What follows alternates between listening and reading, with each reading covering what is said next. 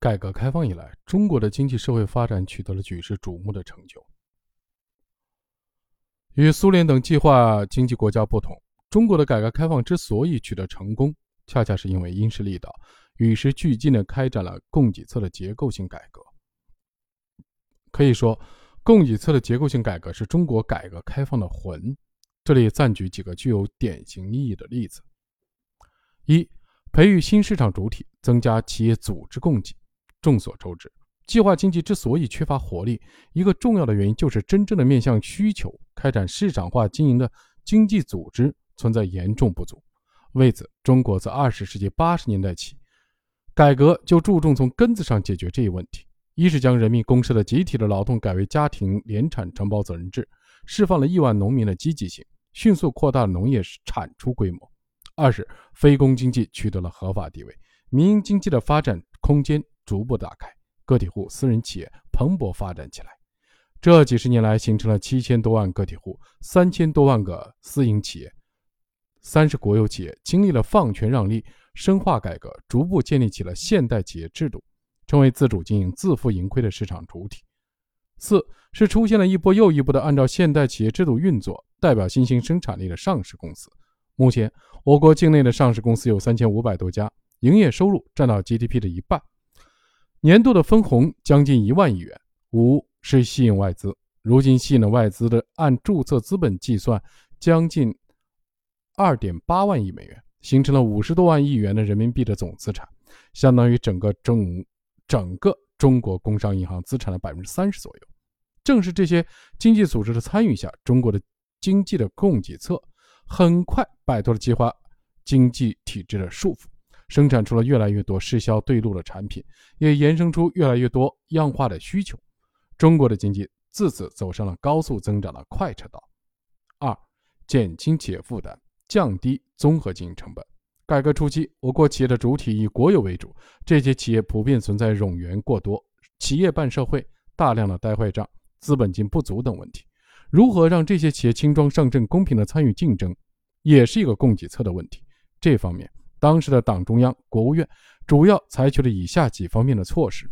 一是对部分的企业员工实行下岗再就业。当时为了给企业减负，有近四千万冗员被剥离进再就业的中心，实行下岗再就业。此举帮企业减少了四千万的员工。按照当时人均一万元的收入标准计算，四千万人的直接成本就是四千多亿元。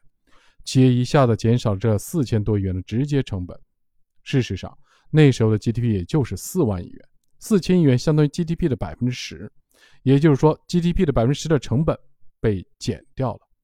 二是解决企业办社会问题。那时候稍微大一点的企业，从医院到学校，甚至连火葬场应有尽有，生老病死的社会事业都在企业里。通过剥离社会事业，至少帮企业卸掉了几千亿元的成本，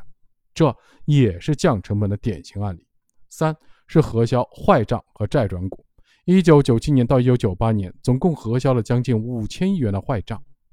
相当于当时 GDP 的百分之四十。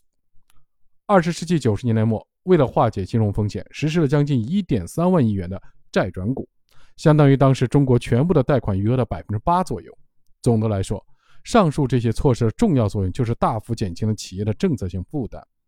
为企业的公平参与市场竞争创造了重要的前提。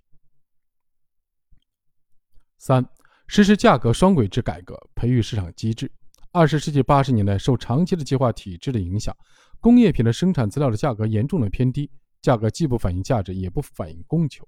一方面形成了短缺，另一方面积存了隐性的通货膨胀。如果一下子放开价格，必然会引发显性的通货膨胀。当时的决策者采用了计划内国家定价、计划外市场调节双轨制的价格改革思路。在操作的过程中，尽管出现了价格水平不断的上涨、部分产品倒卖倒卖现象严重等问题，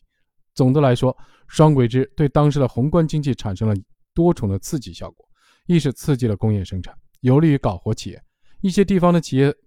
所需要的工业品生产资料原来在国家计划内是拿不到的，但双轨制使得这些企业有可能用高价买到急需的能源和原材料，在当时有利于促进生产。增加商品的有效供给。二是随着供需逐渐的平衡，一些计划外的高价逐渐的稳定下降，和计划内产品的国家定价趋近双轨，最终并为一轨。三是为工业品生产资料市场的发育、成长和价格机制的发挥作用创造了条件。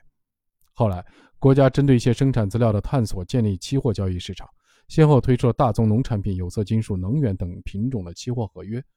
这些大宗商品逐步形成了全国统一价格，市场趋于透明化。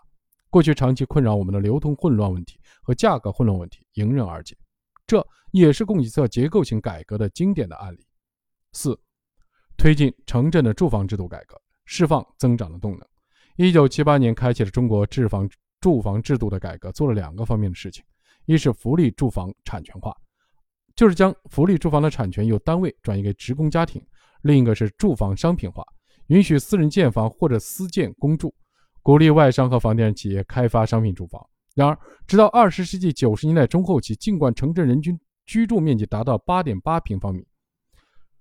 是一九七八年的两倍多，但住房的分配体制始终没有发生根本性的变革，福利分房仍处于主导地位。一九九七年亚洲金融危机爆发以后，为防止经济下滑、稳定经济增长，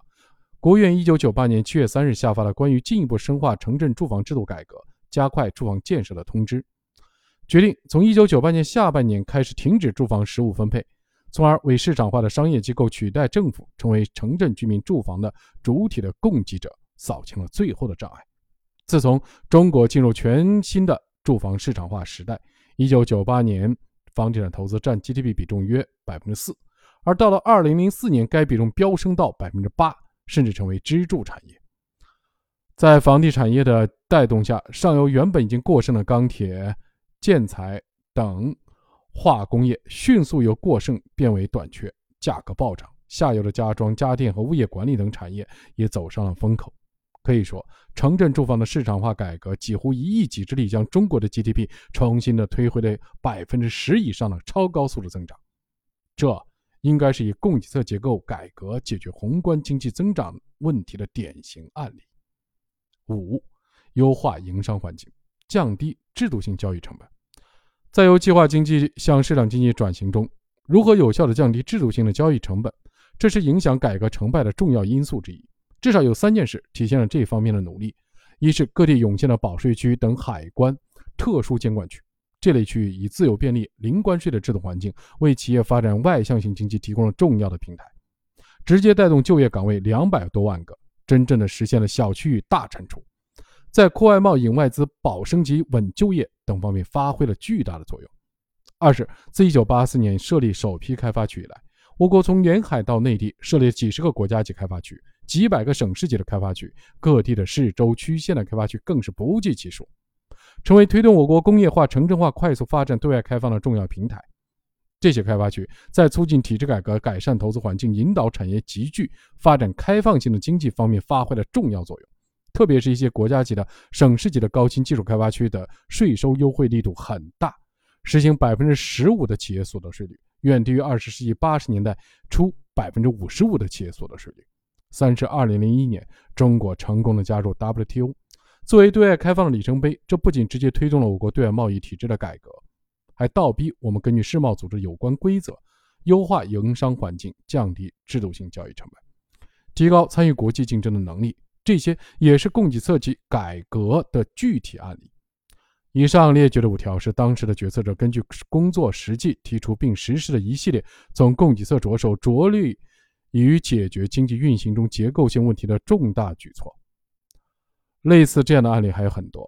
加起来构成了中国改革开放精彩的画卷，是推动中国经济克服种种困难、实现体制转型、保持长期高速增长的内在动力。